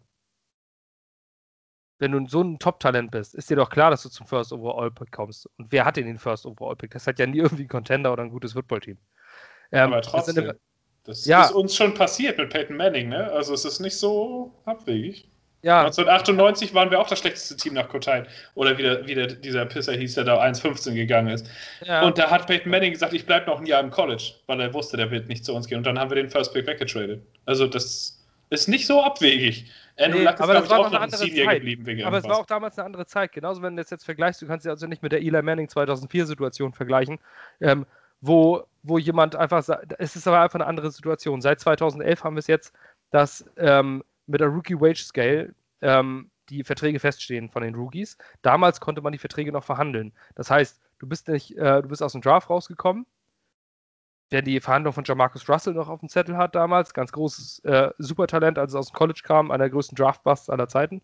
First overall zu den Oakland Raiders gegangen und hat dann erstmal ein Holdout gemacht. Bis er diesen unglaublich fetten Vertrag seiner Zeit, ich weiß gar nicht mehr, wie hoch der war, aber einen unglaublich fetten Vertrag äh, unterzeichnet hat. Du konntest dort verhandeln wie in der Free Agency. Das geht jetzt nicht mehr. Jetzt sind die Verträge finanziell äh, gedeckelt. Der First Round Pick kriegt ein festes Gehalt. Die einzige Möglichkeit, die Trevor Lawrence jetzt noch hat, ist zu sagen, oha, die New York Jets. Puh, da mache ich nicht. Da lasse ich mich lieber von die New York Guardians äh, draften oder, oder weiß nicht, oder ich suche mir nochmal einen Job irgendwo bei Burger. er kann sich doch einfach nicht für einen Draft anmelden und seinen Senior ja, hier noch spielen. Er ist kein Senior, genau. er, ist ein, er, ist ein, Junior. Er, hat, er könnte noch ja. ein Jahr in Clemson spielen und ganz abgesehen davon finanziell. Der Typ hat ja schon ausgesorgt. Der hat Werbeverträge mit Nike und mit sonst was zum Kram. Der Typ braucht keinen NFL-Down zu spielen, der ist jetzt schon Millionär. Seine Familie hat lange ausgesorgt. Ob der ein Jahr früher oder später in die NFL kommt, ist dem doch egal. Der ist seit anderthalb Jahren bekannt auf der Szene. Der hat Werbeverträge, wie es ein Zion Williamson hatte, bevor er in die NBA gekommen ist. Der hat einen eigenen Schuh, glaube ich, von Nike als Quarterback, wo du ja eigentlich nicht ja, mal bist. Aber, aber, ist, Fakt ähm, ist, aber Fakt ist eigentlich als Spieler, wenn du ein sicherer First Overall Pick bist, dann musst du diese Karte ziehen. Ich erinnere zum Beispiel nämlich nur an einen Matt Barclay, USC seinerzeit, ähm, der auch ein ziemlich sicherer First Overall Pick war vor seinem Junior Year ja. oder Sophomore Year, ich meine Junior Year war das. Ja. Ähm, Heisman Trophy, äh, Nummer 1 Kandidat, äh, First Overall Pick, hat das Senior Year noch gespielt, war richtig scheiße und ist dann irgendwo als Fünftrunden Pick zu Philadelphia gegangen und in der NFL gar nichts geworden. Das kannst du auch haben. Oder du verletzt dich in deinem oder verletzt dich in deinem finalen Jahr und äh, keiner und alle denken, ja, der hat Talent oder sonst was, wirst du aber an 15 gedraftet. Das ist ein massiver Unterschied zu dem äh, Geld, was zum First, äh, zum als, als Ich First sag dir, Trevor Lawrence juckt das nicht. Der, der hat jetzt schon genug Geld, dem ist das egal. Der ja, braucht aber das, das ist, davon nicht abhängig zu machen. Aber das ist doch noch zusätzliches Risiko, dass, äh, dass, dass sowas passiert. Ähm, ich glaube es nicht. Ich glaube auch, dass es äh, eher einfach nur eine Theorie ist. Ich glaube, dass es so einem College-Spieler relativ egal ist. NFL ist NFL und wenn du da reinkommst, dann nimmst du erstmal das, was kommt. Und wenn du äh, in einem Rebuilding-Programm reinkommst, wo der Coach endlich weg ist, das wäre wichtigste Voraussetzung, ähm, dann hast du die Chance, wie sagt es Calvin Beecham zu Sam Darnold, denk daran, denk an die kleinen Leute, wenn du bei der King of New York bist. Wenn du es in New York schaffst, dann schaffst du es überall. Also ich meine, es ist natürlich auch schon, schon eine reizvolle Aufgabe, im größten Markt der USA, ähm, neben dem LA-Market, ähm, es geschafft zu haben. Das wäre natürlich die Headline überhaupt, aber er kann ja auch sagen, ich nehme lieber die Giants, das ist der gleiche Markt. ja, Angenommen, wir sind eins und diese drei und er sagt, ich würde eher mir das linke Bein abschneiden, als von euch gedraftet zu werden. Und ich halte das für überhaupt nicht abwegig. Wenn man bedenkt, was wir gerade für einen Ruf haben, wie ja. es in unserer Franchise aussieht. Wäre ich Trevor Lawrence, würde ich mich von den Jets nicht draften lassen. Wenn ich wir den nicht. ersten Pick ich haben nach dieser Saison, dann würde ich entweder im College bleiben oder ich würde über meinen Agenten sagen, ihr draftet mich nicht. Oder ihr draftet mich und ich unterschreibe den Vertrag nicht. Und die einzige Chance, das zu retten, ist, Adam Gaze zu entlassen und versuchen, äh, hier mal ein bisschen ruhigeres Fahrwasser reinzuziehen. Auch dann ist es arg angekratzt. Ich meine, dass Adam Gaze entlassen wird, ist ein Deadman Walking. Alles andere wäre eine absolute Frechheit, wenn der im Januar nicht entlassen wird. Und auch dann sehe ich uns mit so wenig dastehen. Erst recht, wenn wir vielleicht noch Crowder traden, wo wir ja noch drüber reden wollten, dann ähm, würde ich als Quarterback mir das nicht antun. Würde ich nicht machen. Wozu? das Risiko musst du nicht eingehen. Dann kannst du auch ein Team nehmen, was zumindest schon mal bewiesen hat, dass sie was können. Weil wir haben in 50 Jahren nichts hinbekommen. Also. Nee, tatsächlich. Überhaupt. Und was die Leute immer gerne vergessen, Sam Darnold war genauso gehypt auf demselben Level. Der Typ war bekannt mit 18 Jahren, nachdem er im Rose Bowl sieben Touchdowns geworfen hat. Der war zwei Jahre das Thema im College Football, genau wie Trevor Lawrence. Das vergessen natürlich die ganzen Leute, die erst seit zwei, drei Jahren dabei sind und die denken, wenn Trevor Lawrence da ist, der sieht auch noch aus wie Jesus, das ist der Heilsbringer. das, das stimmt nicht. Der kann genauso ruiniert werden wie Darnold. Darnold hatte vielleicht nicht ganz so viel Talent, aber auf einem verdammt hohen Level. Und auch den haben wir auf der Ecke des Verbranntwerdens. Da ist allenfalls das letzte bisschen von dem Papierfetzen, das noch nicht verbrannt ist, was vielleicht noch zu retten ist.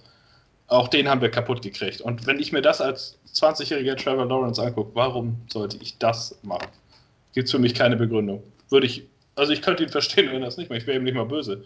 Der wäre für mich nicht mal ein Antagonist für die nächsten Jahre, wie es zum Beispiel ein Eli Manning für die Colts ist oder wo auch immer der nicht hin wollte oder Chargers, glaube ich. Chargers, ja. Also.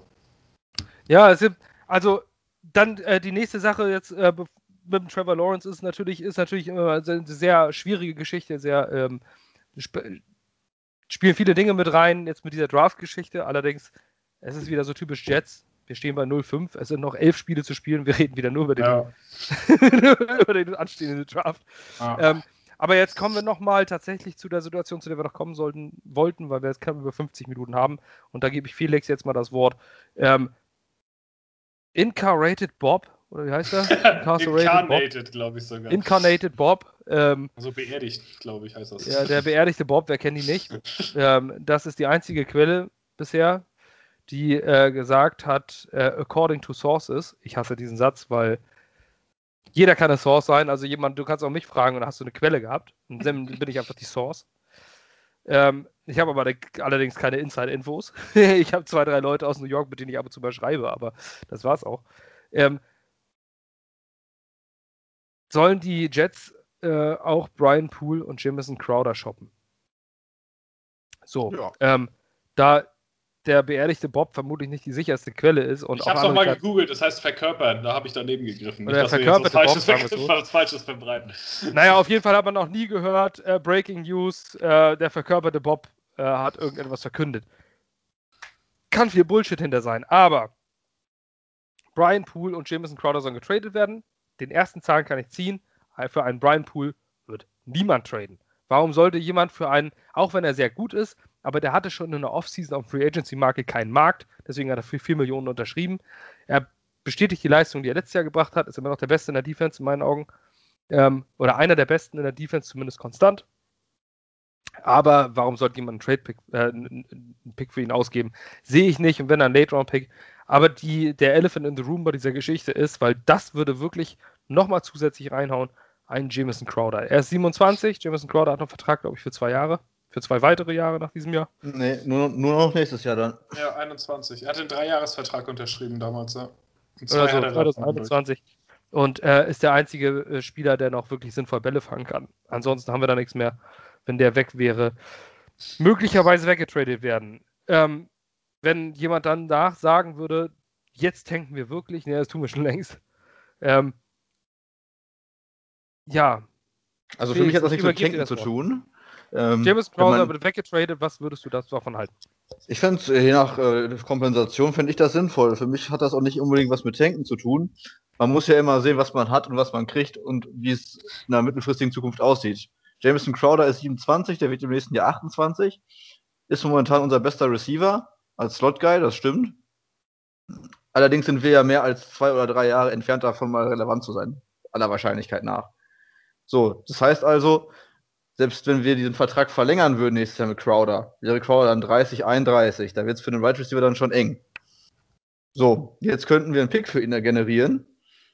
Der Crowder wird mit dann 29 fast bei uns vermutlich auch nicht verlängern nächstes Jahr. Könnte ich mir vorstellen, der möchte dann vielleicht auch noch mal gucken, ob er nicht irgendwo noch einen Ring abstauben kann. Weil, ja, der Slot Receiver, wichtigere Position inzwischen, den kann man immer gebrauchen, guten. Allerdings ist das auch eine Position, wo ich finde, die gewinnt dir die, die Saison nicht und du findest viele brauchbare äh, Slot-Receiver so in der NFL. Vielleicht nicht so, die so konstant sind wie Crowder, aber schon die, die du reinschmeißen kannst, die ihre Spiele machen. Und ähm, ich persönlich würde einen Trade für einen frühen Tag 2 Pick wäre ich offen gegenüber. Also ich sehe da jetzt wenig Gründe, warum wir das nicht machen sollten. Finde, wie gesagt, habe ich heute schon in der Gruppe geschrieben, dass ein Braxton Barriers eigentlich die Slot-Rolle zwar nicht so gut wie Crowder, aber nicht komplett scheiße äh, übernommen hat in den beiden Spielen, wo Crowder nicht da war. Und Jeff Smith jetzt hat ein bisschen gezeigt, als er wieder da war, dass er spielen kann. Winston Smith kommt wieder. Abwarten, was ein Denzel Mims auf Wide Receiver macht, wenn der wieder da ist. Und wenn man, wie gesagt, jetzt kurzfristig einen frühen Day-2-Pick für Crowder kriegen könnte, heißt also Zweit- oder Drittrunden-Pick, würde ich zumindest darüber nachdenken, ihn abzugeben. Bei Brian Poole weiß ich halt nicht, ob wir da überhaupt eh was für kriegen. Der ist ein Einjahresvertrag.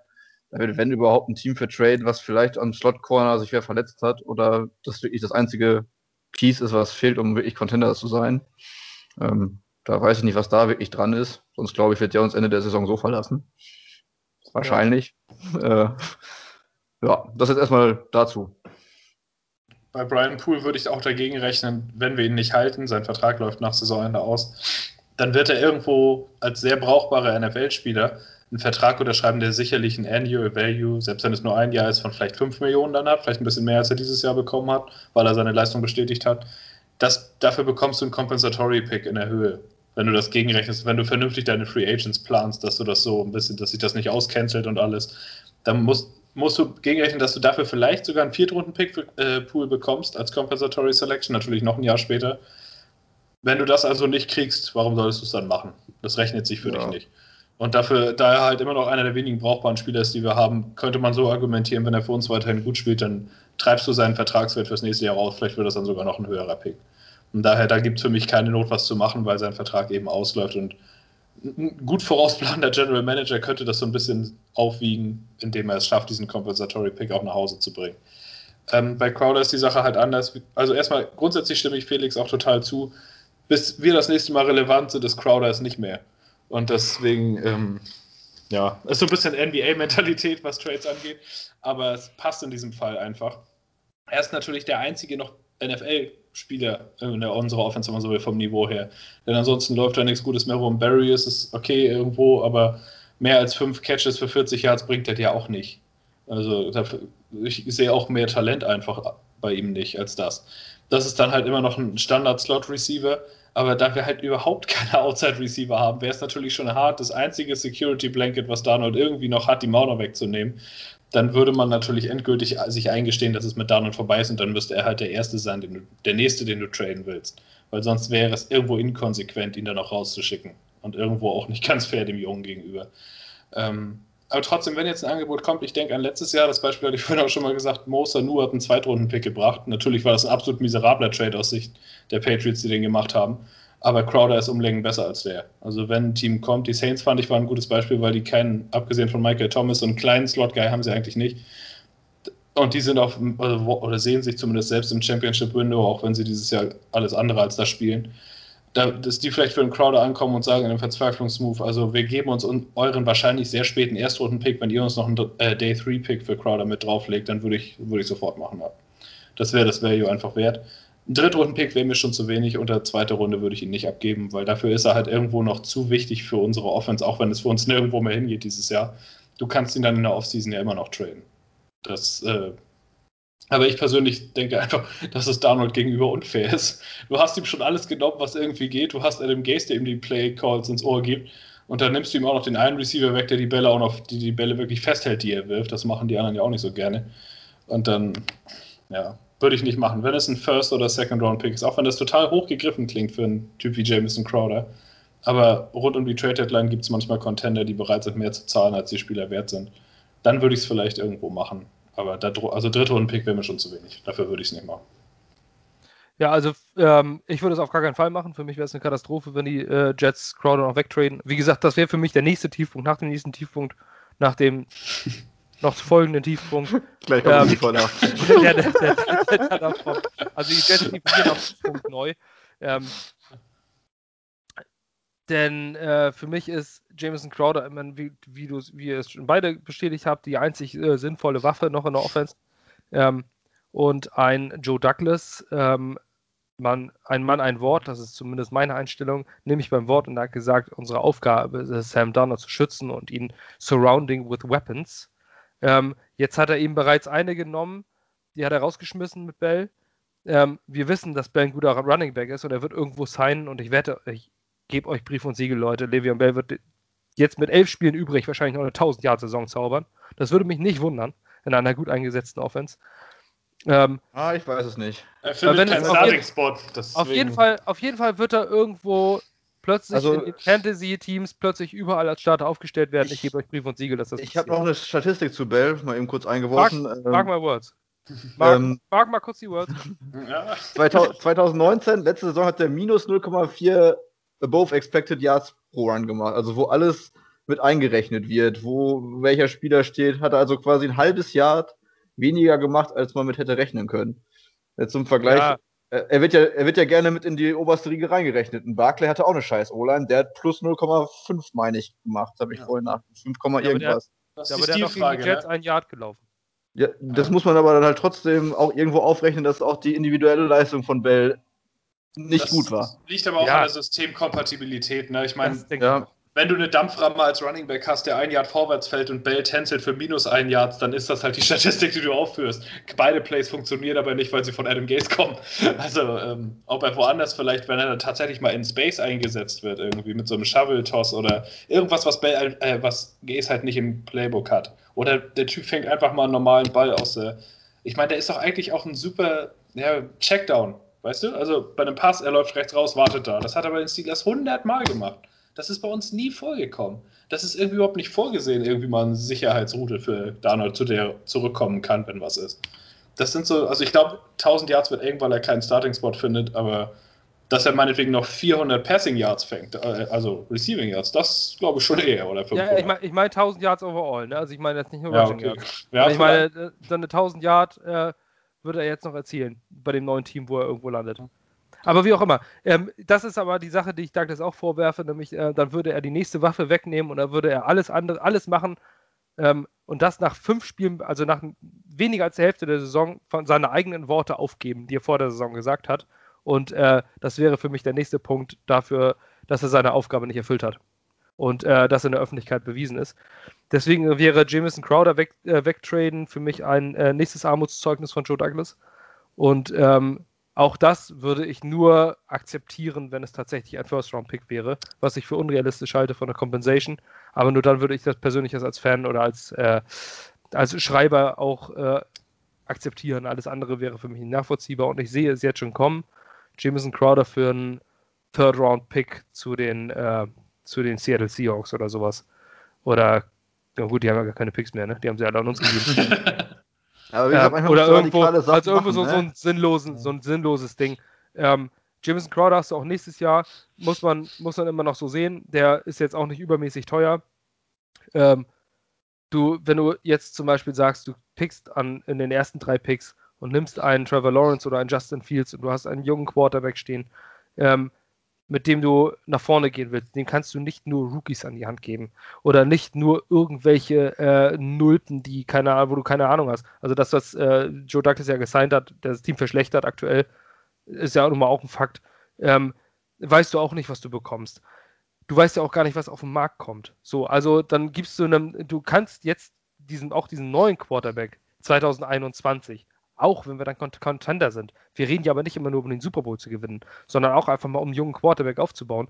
Eine zuverlässige Waffe geben an Jamison Crowder, der seine Leistung bringt, obwohl die Umstände außenrum, der in einem brennenden Haus trotzdem noch irgendwie ein, äh, ein gutes Match nicht Spiel an den Tag legt. Weil äh, um ihn rum herum brennt alles. Und er bringt trotzdem seine Leistung.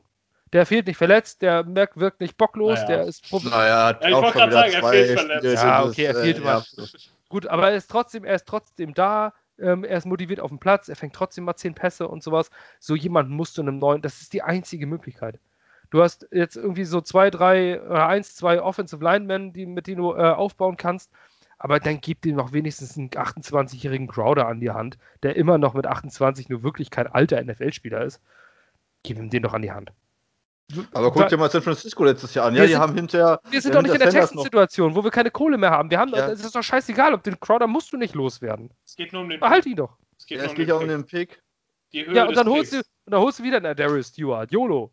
Oder Chad Hansen. Davon Also geht das ja hoffentlich nicht aus. Woher will man denn wissen, dass, mit, dass, man mit einem, dass man mit einem Drittrunden-Pick, der, jemand, der drei Jahre Vertrag hat, einen besseren Spieler bekommt als Jameson Crowder? Das wenn ist du doch dir nicht das sicher bist, wenn du das als GM von dir nicht selbst erwartest, dann hast du die Rolle Ja. nicht verdient. Das Das ist auch. Ja, und die hat er aktuell nicht verdient. Ja, das kann man, noch nicht, das Die kann man ja noch nicht, fünf das kann Wochen- man ja noch nicht beurteilen. Ja, Und genau, was- das konnte man und bei was hast McKinnon auch immer nicht Was beurteilen. hast du aber denn davon, wenn du, wenn du weißt, dass dein Limit quasi ein solider NFL-Spieler auf, äh, auf äh, Slot ist, wo du weißt, okay, der bringt unsere Receiver-Gruppe so oder so ein bisschen nach oben, aber nie in die Ligaspitze.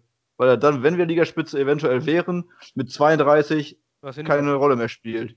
Also Aber- ich finde, da musst du aufs Ceiling gehen und nicht auf, äh, nicht auf den Floor, den ja, aber dann warum, vielleicht lässt, warum lässt er dann den Trainer nicht? Wenn er einen Viertrunden-Pick in den Running Back investiert, Weil er der das nicht der machen mal auf den darf. Platz gelaufen Ja. wird? ich glaube auch, er es nicht machen darf. Ja. Ja, aber das ist doch alles Irrsinn. Diese, Fun diese gesamte Organisation ist sowas von dysfunktional. Deswegen habe ich so eine. Schwierigkeit, mich damit zu identifizieren zurzeit, weil das, gro der gro das große Problem am Franchise-System der USA ist, was ist, wenn du ein Team magst und den Owner nicht mehr ausstehen kannst? Und das ist genau mein Problem zurzeit. Ich würde, wenn der Johnson morgen von einem Auto in New York überfahren wird, äh, im Lincoln-Tunnel, dann wäre ich nicht mal traurig drum, weil dann würde es ja endlich vorangehen. An dem Punkt ist es ja mittlerweile angekommen. Ich glaube nicht, wenn wir Gays entlassen, wer sagt denn, dass wir einen besseren unter Vertrag bekommen? Das entscheidet ja, ob Genau. Douglas das entscheiden darf. Das ist, das ist das, woran ich eigentlich zurzeit eher so mein Problem habe. Douglas würde ich Punkt. Es gar nicht so viel vorwerfen. Ich weiß gar nicht, was der Es überhaupt heißt ja- entscheiden darf. Es heißt ja, dass die ähm, immer so eine, so eine komische Agentur genommen haben, die den Trainer Ja. dann aussucht. Lächerlich ist das, ey. Weißt du, warum hast du nicht irgendwie einen Football-Guy, der das macht? Peyton Manning, da hast du ja angerufen, um nachzufragen, ob er Ja, aber wie das gute Organizations machen. Ich meine, es gibt doch Teams wie die Steelers oder wie die Packers, die jahrelang immer zumindest äh, eine Rolle spielen. Immer. Die Steelers hatten nur drei Headcoaches über ihre 50 Jahre. Ich meine, gut, das ist natürlich etwas, was du nicht unbedingt nachgemacht bekommst. Aber zumindest mal einen, der dich mal in die Ja. Playoffs führt, wäre schon mal ein Schritt vorwärts. Ich meine, Aber wenn was- ich jetzt plötzlich so viel Geld hätte, die dann würde ich das selbst entscheiden. Browns haben auch nicht alles richtig gemacht. Die haben auch viel komisch getradet und denkst jetzt, oh, das wird. Aber die stehen jetzt bei 4-1. Ja, weil sie den richtigen Headcoach vermeintlich nach fünf Spielen, sage ich es jetzt mal, gefunden haben. Ja. Das ist aber halt die Frage, ob das jemals bei uns möglich ist. Das ist eher das. Aber das ist, das ist tatsächlich einfach momentan ein riesiges Problem. Und äh, deswegen, deswegen bin ich auch als, äh, als, als wirklich, als wirklich Die-Hard-Fan, der wirklich schon viel Scheiße durchgemacht hat mit den Jets, auch schon deutlich vor 2015 Jets-Fan war. Deutlich. Also ich habe dieses ganze Desaster nach 2010 äh, mitbekommen, ja. was da unter Tannenbaum und ohne Picks lief. Ähm, das ist auch meine große Sorge. Und ähm, das war aber besser als jetzt im Nachhinein. Hätte ich damals nicht gedacht. Ja, so. ja, sie waren nicht so scheiße. Also man konnte sich irgendwie noch mit denen identifizieren und das fehlt momentan wirklich. Unter Rex Ryan ging es zumindest immer, wir wollen in die Playoffs. Ohne irgendeine Frage. Der war wenigstens ein Großmaul, das nach New York passte. Ja. Der war wenigstens. Aber Adam Gase ist nur noch, ist extrem arrogant. Allein die Äußerung heute, ähm, der hält unglaublich viel von sich selbst, der hat niemanden um sich herum, der ihn kritisiert. Abgesehen von den Medien, die er partout ignoriert. Ähm, obwohl ich glaube, da hast du selbst ein, sel äh, selten Head Coaches, die von ihrem Stuff kritisiert werden. Also du beißt ja nicht in die Hand, die dich füttert. Kommt drauf an, wenn du einen ich, hast, der dir richtig schon. vertraut, wenn du so einen Assistant Head Coach hast, mit dem du seit 15 Jahren zusammenarbeitest, dann finde ich persönlich, muss das einer sein, der dir auch mal sagt, wenn du Scheiße baust. Aber da gibt es halt nicht so viele Leader, die imstande sind, das zu hören. Oder beziehungsweise du bist nur ein guter Leader, wenn du auch von deinen Untertanen hören kannst, dass du Scheiße gemacht hast, finde ich. Nur ob es so viele davon in der NFL gibt, ob es 32 Coaches überhaupt gibt, die das können, sei jetzt mal dahingestellt. Ja, das, aber Adam Gase ist auf jeden Fall äh, das eins der, der, eins der Massive Failures, die, äh, die Jets in ihrer Geschichte bisher geliefert haben. Der größte. Der Single genau. größte. Und so. sie müssen und dass, dass, solche, dass solche Moves wie jetzt zum Beispiel Bell zu entlassen oder ähm, was da noch alles folgen wird, ähm, vor einer Gaze-Entlassung kommt, ist für mich ähm, eine unfassbare Unfassbarkeit. Und äh, das, das, das setzt sich jetzt auch fort. Und ähm, ich weiß auch wirklich nicht mehr, wie, wie man, also ich warte jeden Tag auf diese Entlassung und sie wird nicht kommen. Und das ist, das ist der Punkt, warum der, der mich so extrem frustriert jetzt aktuell, weil ich weiß, es wird einfach nicht kommen. Es wird nur schlimmer es wird die ganze Saison schlimmer. Wir sind auch, ja, es ist ja auch nicht so wie die äh, Dolphins letztes Jahr, die die ersten drei Spiele mega heftig verloren haben, aber dann so langsam in die Spur zurückgefunden haben. Ähm, wir finden nicht in die Spur zurück. Wir verlieren weiterhin mit 20, mit 25, mit 30 Punkten Abstand. Wir spielen jetzt gegen die Miami Dolphins, wo man sich vor der Saison gesagt hat, winnable Game. Die Dolphins kannst du schlagen. Jetzt wirkt das wie zwei unterschiedliche Welten, wie äh, Champions League gegen den, äh, gegen den äh, spanischen Drittligisten. Ähm, so wirkt es jetzt zumindest. Ja, ich weiß nicht, wie, wie, wie das weitergehen soll. Und ich weiß auch nicht, warum ein Adam Gaze, also ich weiß, wie kann man so stur sein und einfach sagen, äh, an seiner Stelle hätte ich, hätte ich schon längst das Handtuch geworfen. Dann kriegst du ja nicht so viel Geld, wenn du selbst zurück. Dann kriegst ja kein Geld mehr, ne? Ja, ja gut. Aber das bringt jetzt, das, ich meine, das bringt jetzt ja nichts mehr, ne? Tja. Der wird auch die nächsten Jahre keinen einzigen Job mehr in der NFL bekommen. Also doch, als äh, entweder Offense Coordinator oder Receiver Coach kriegt er noch einen Job. Da, dafür sind die NFL-Owner einfach zu, zu blind. Aber wer den Offen wer Adam Gase einen Offensive Coordinator Posten gibt. Ohne Play Calling Ability, also ohne Play Calling Duties würde ich zumindest. Ja, das Also ich habe ja, ich habe ja gesagt, aber der ist trotzdem auch dafür zu arrogant. Der wird sich auch nicht unterordnen. Ich habe aber gesagt, wenn, ähm, wenn Adam Gase, also wenn, wenn die NFL aus 128 Teams besteht, muss ich das nicht vorstellen, dann wären wir richtig gut überall oder wären wir ganz okay überall. Das glaubst wir du? Wir sind ja wirklich in allen Bereichen Platz 32. In allen. Ah. Yards per Play, Yards per Game, Punkte pro Spiel. Wir sind mit Abstand das schlechteste Team der NFL.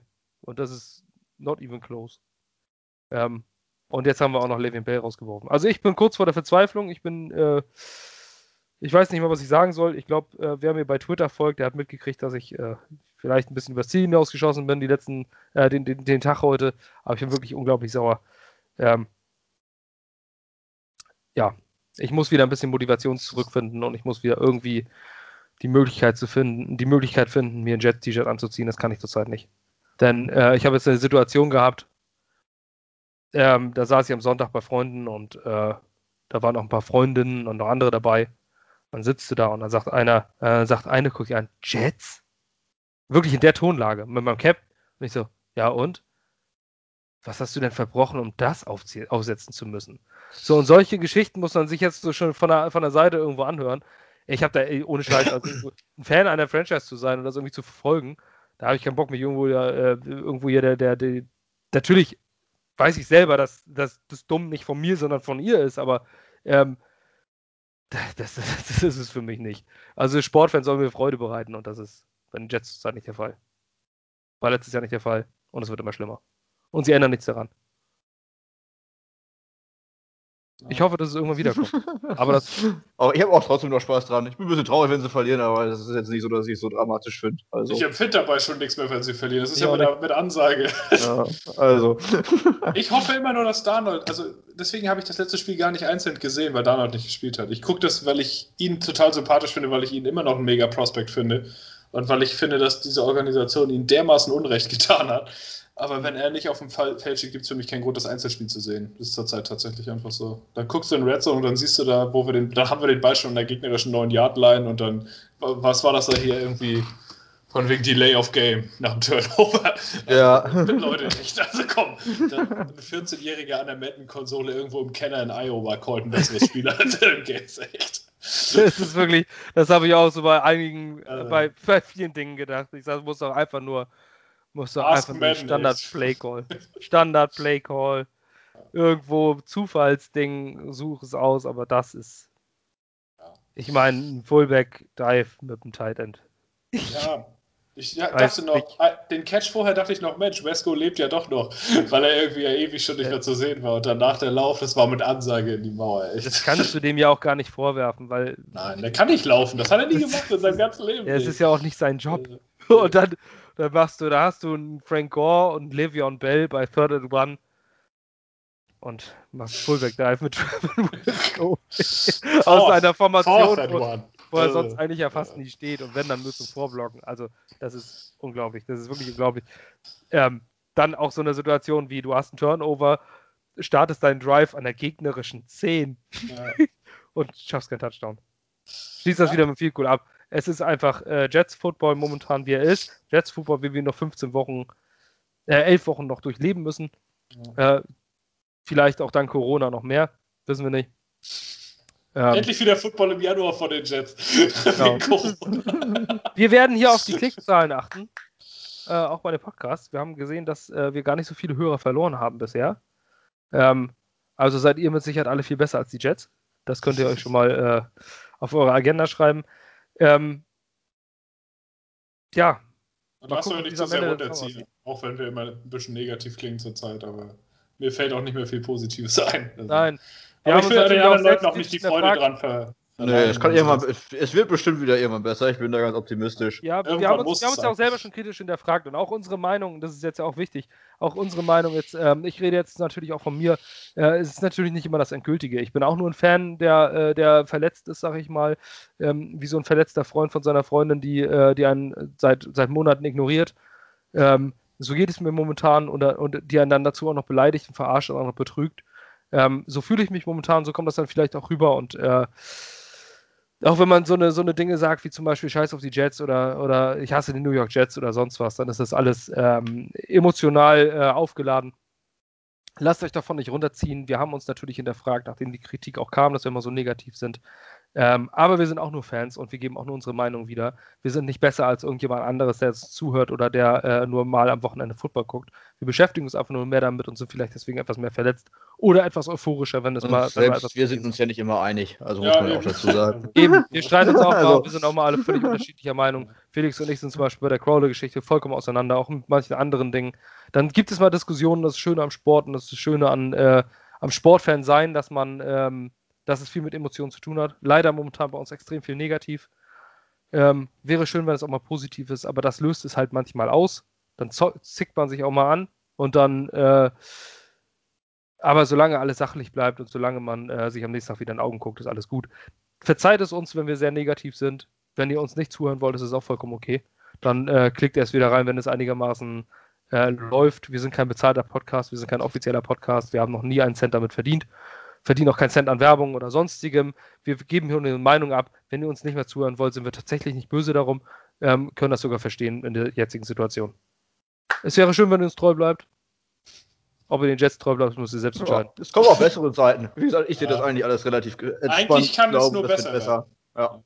Kann eigentlich nur. Also, irgendwann Vielleicht muss es mal jetzt- besser werden. Vielleicht ist es jetzt auch einfach eine Sendung, was ihr bastelt euch alle eine Kamera in euer Wohnzimmer, schaltet die jeden Sonntag um 18 Uhr an, ähm, dann macht ihr um 23 Uhr wieder aus und dann schneidet ihr The Best of Aushalten.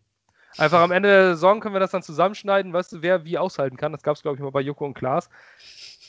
Das hier ist wirklich der Hot Shit. Also, wenn du das jetzt die nächsten Wochen aushältst, dann, dann, dann gewinnst du alles. Ah. Dann äh, kannst du auch beim Eisangeln in Alaska zehn Stunden Mit Adam Gaze. in Unterhose. So, Leute. Danke fürs Zuhören. Danke fürs Zuschauen. jo, Bis schöne Restwoche. Und, ach ja, wir spielen gegen die Miami Dolphins. Interessiert keinen.